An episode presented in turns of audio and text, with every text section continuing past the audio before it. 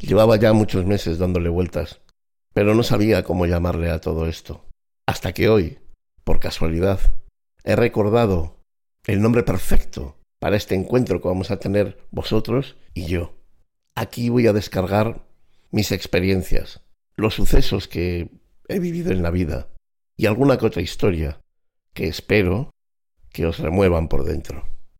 No sé qué lograré con ello, ni sé tampoco qué vais a lograr vosotros escuchándome a mí, pero os aseguro que voy a darlo todo. Voy a vaciarme para que, de alguna forma, todo esto que yo he vivido y las piedras que me he encontrado por el camino os faciliten vuestro caminar en este trayecto de la vida. Espero que lo disfrutéis, tanto o más como lo estoy disfrutando y lo disfrutaré yo. Firmado, el héroe que camina sentado.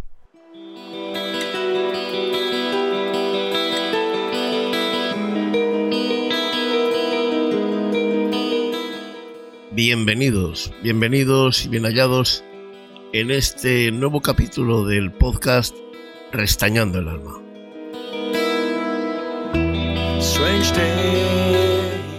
Gracias a todos por el apoyo, por la escucha y por la complicidad que muchos de vosotros eh, mostráis en torno hacia mí y a lo que hago en este podcast de belleza y libertad. I try to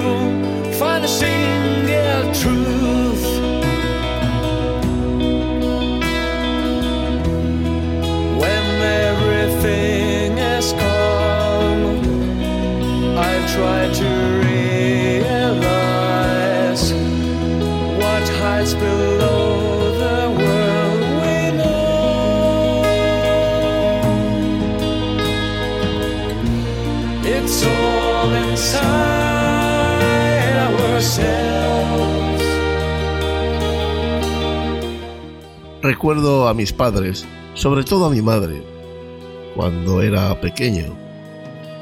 Una frase que yo nunca entendía cada vez que lo escuchaba. No entendía la angustia que, que mi madre transmitía. La frase era la de ¿qué va a ser de nosotros? ¿Dónde vamos a ir a parar? Yo no entendía muy bien el significado de esa frase, sobre todo cuando, bajo mi punto de vista, disfrutábamos de una vida sobre todo equilibrada.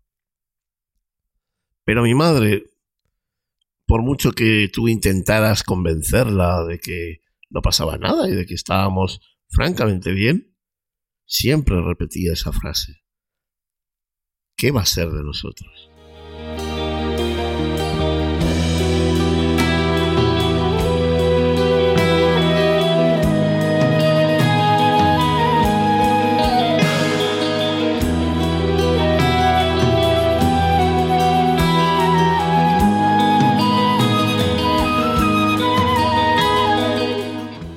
Hace años, yo no sé si llamarle periodista o escritor, yo creo que investigador, JJ Benítez, Juan José Benítez, que supongo todos conoceréis, me enseñó que aquello que los humanos llamábamos historia no era más que una sucesión de ciclos que se repetían ininterrumpidamente a lo largo de la vida.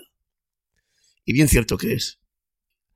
Hace unos 60 años en Euskadi, en Euskal Herria, como se quiera llamar, los símbolos de lo que se dio en llamar cultura vasca, véase chalaparta, triquitilla, pandero y curriña y rinci, entre otros, fueron secuestrados por la llamada izquierda berchale.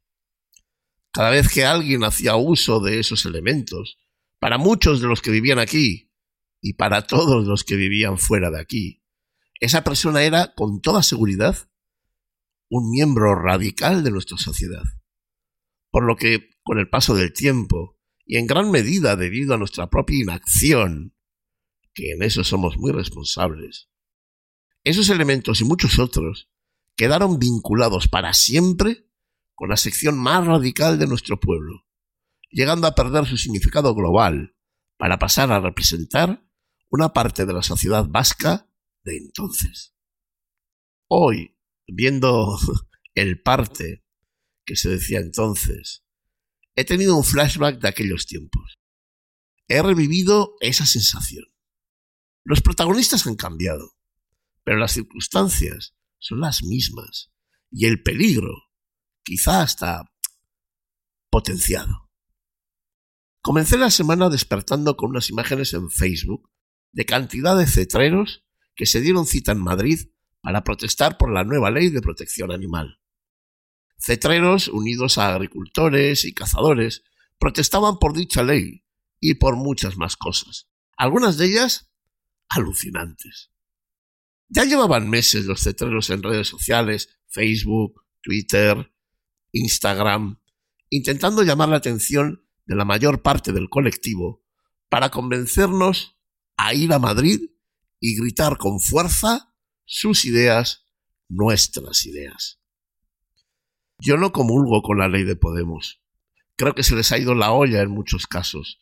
Y en lo verdaderamente importante, en lo de proteger al animal, se han quedado muy cortos como buenos políticos. Pero creo que a la hora de protestar y de luchar por lo que uno quiere, no vale todo. Ese domingo, la protesta no era de los cetreros españoles. Sí, es cierto, yo había leído en muchísimos posts, en muchísimos lugares, que los cetreros se iban a reunir ese día en Madrid para, digamos, luchar por sus derechos. Pero en realidad todo respondía a otras cosas, a otro argumento. Ese domingo se dieron cita cetreros, que eran los hermanos pobres de la timba, cazadores, agricultores y ganaderos. Eso según la organización. Hace mucho tiempo que vengo denunciando el peligro que representa para los cetreros ir de la mano de cazadores, ganaderos y agricultores, los grandes enemigos de las rapaces.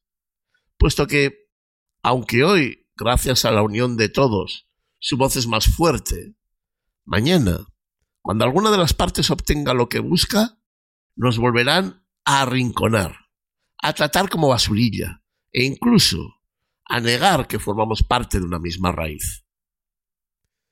No entiendo muy bien qué pasa por la cabeza de personas que durante toda su vida han tenido que sufrir y soportar los desaires, el mal comportamiento, la manipulación y sobre todo la asfixia de la cetrería por parte de esos sectores que no nunca nos han tratado como iguales nunca nos han tenido en cuenta y siempre nos han tenido más en el bando de los ecologistas y naturalistas que en el bando de cazadores. Y resulta que ahora, ahora sí formamos parte de su gremio. Ahora sí formamos parte de eso que ellos llaman lo rural.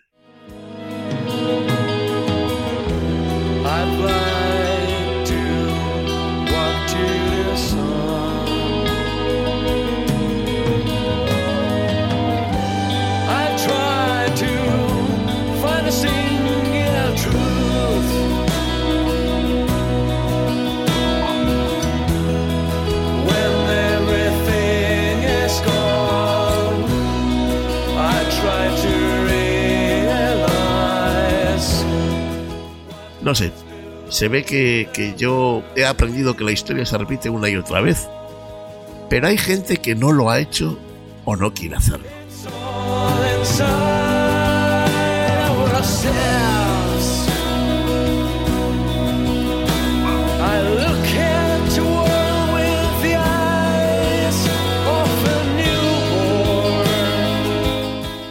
El caso es que lo curioso del evento, más allá de las alianzas propias de quienes juegan a ser peones con alma de alfil en su juego de tronos particular, es que para protestar del mejor o peor criterio de un gobierno a la hora de legislar y aprobar leyes incoherentes, gran parte de los asistentes vayan cargados con una bandera española al hombro.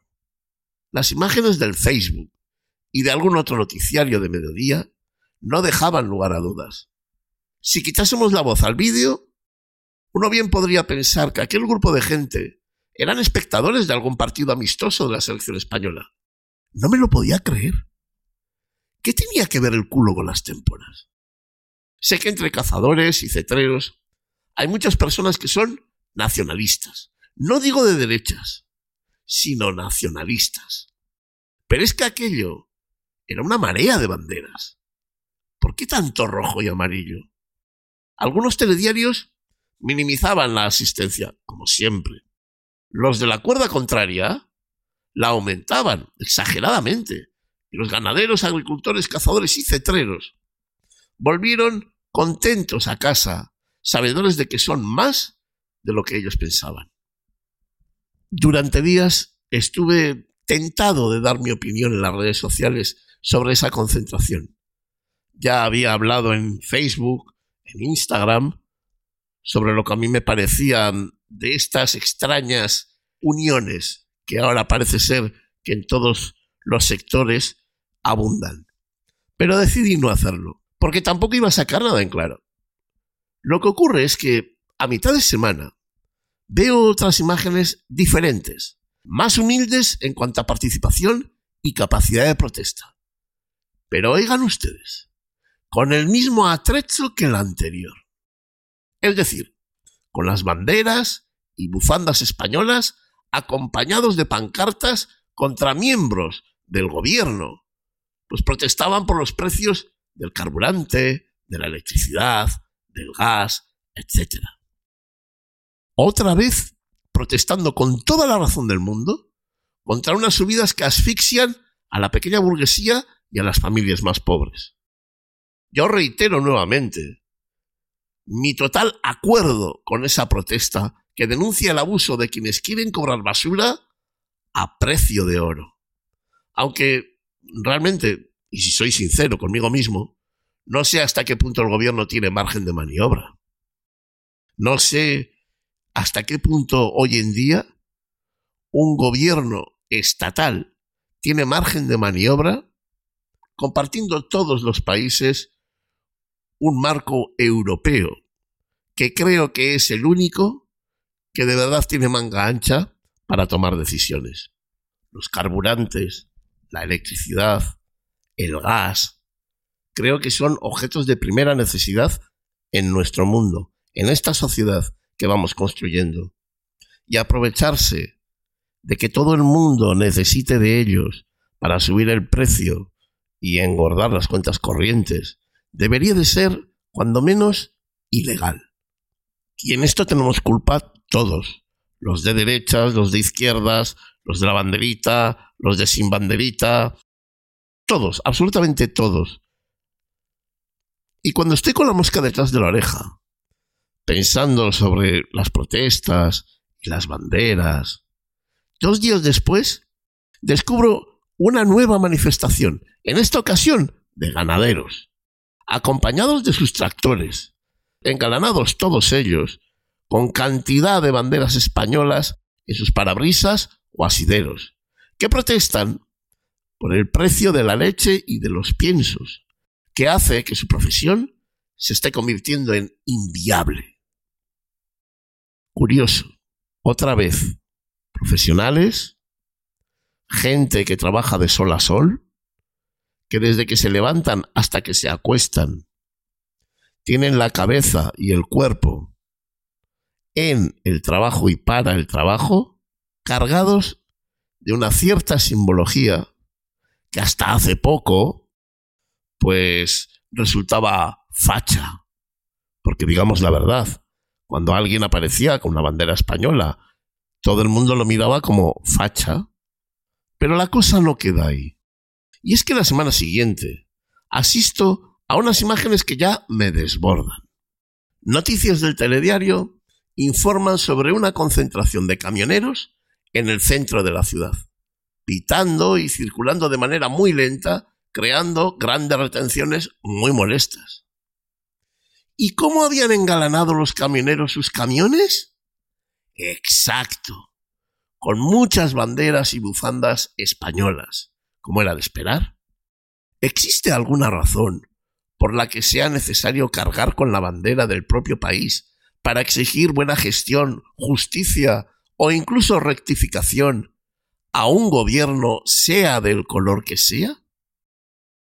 Llamadme raro, pero yo no termino de entenderlo, a no ser que aquellos que piden, exigen y reclaman no sean solo profesionales del ramo, sino que se hagan acompañar de militantes y simpatizantes de partidos vinculados al nacionalismo español y la extrema derecha, como el PP o Vox. Partamos de la base de que estoy de acuerdo con el 70 u 80% de las exigencias planteadas por cetreros, camioneros, ganaderos, agricultores y un largo etcétera de eros. Eso que quede muy claro, ¿vale?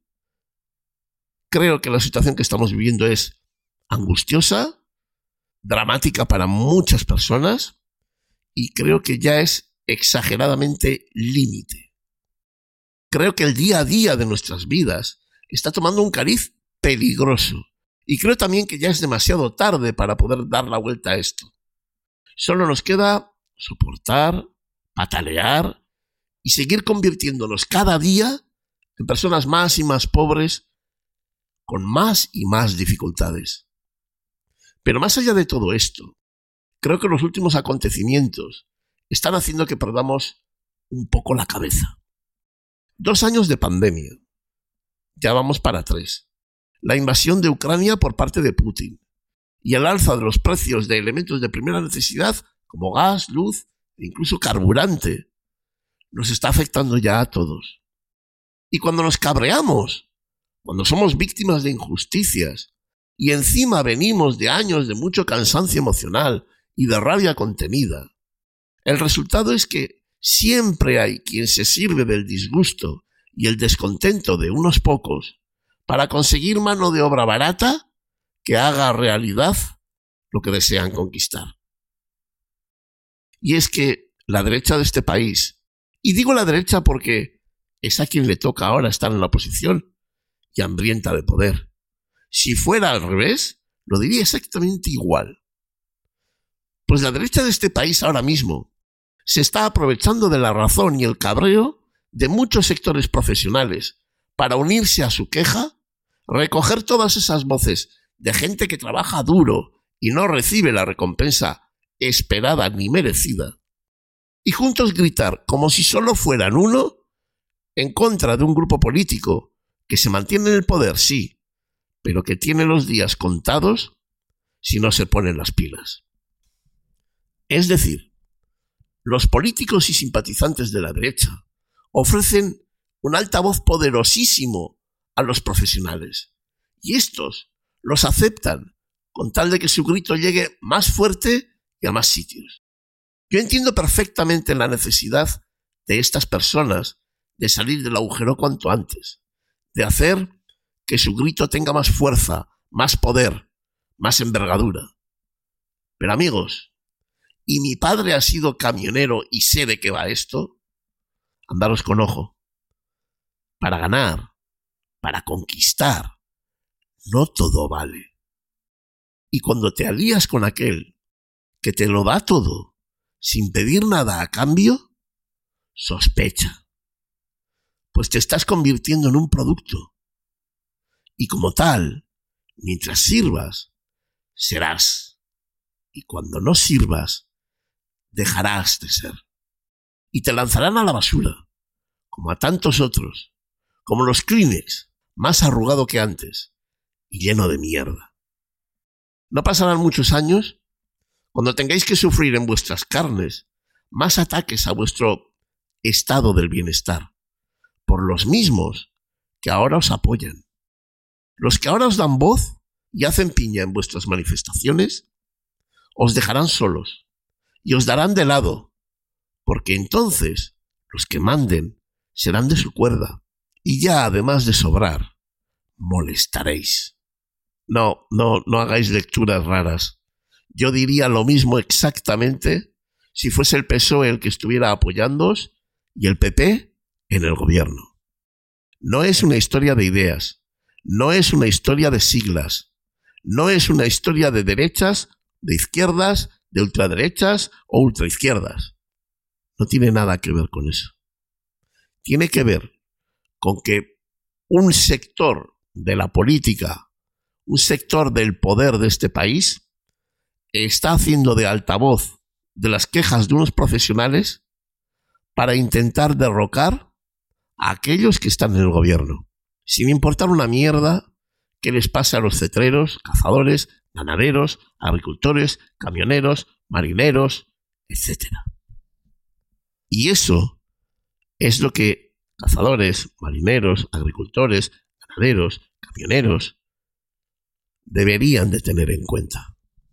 Lo cómodo e inmediato está demostrado que exige un pago exagerado, tan exagerado que no justifica los beneficios que aporta. Este juego de alimentar rabias y odios a cambio de conseguir desbancar un gobierno y ocupar su lugar, ya lo conocemos, ¿verdad? Y es realmente peligroso, puesto que es muy sencillo despertar a las masas, hacer que griten y que salten, pero muy complicado controlarlas cuando se encienden deliberadamente, cuando se rompen ciertas barreras y despiertan odios que llevan ocultos mucho tiempo. Creo que deberíamos de apelar a la responsabilidad y al buen juicio, abandonando egoísmos y envidias que solo nos pueden llevar al más absoluto desastre.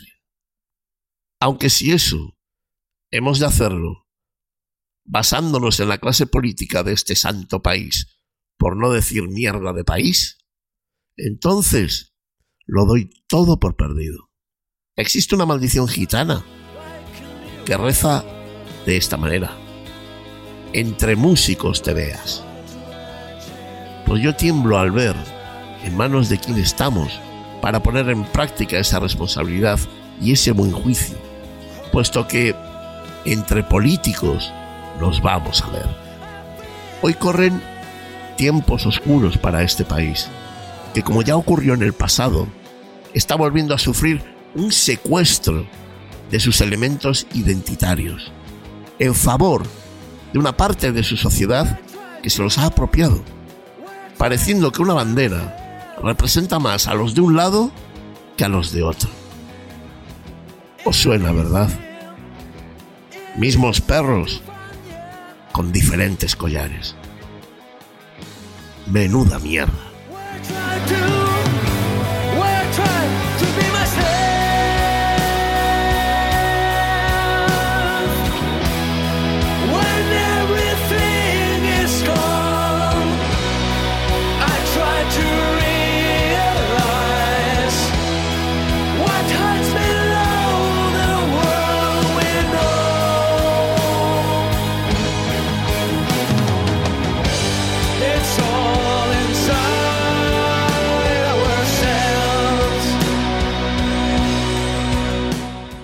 Sin más, me despido de todos vosotros agradeciéndoos vuestra atención, vuestro apoyo y con la ilusión de que os haya servido para distraeros, para pasar un tiempo agradable conmigo y sobre todo para remover conciencias y poder contrastar diferentes puntos de vista. Gracias a todo el equipo de producción, a la gente que me ayuda y hace que este podcast pueda seguir en antena. Y gracias también a la gente de Outer Heaven por cederme su música, por ceder sus canciones y dar ese punto artístico a esta transmisión de conocimientos y opinión que intento llevar a cabo en este podcast de Restañando el Alma.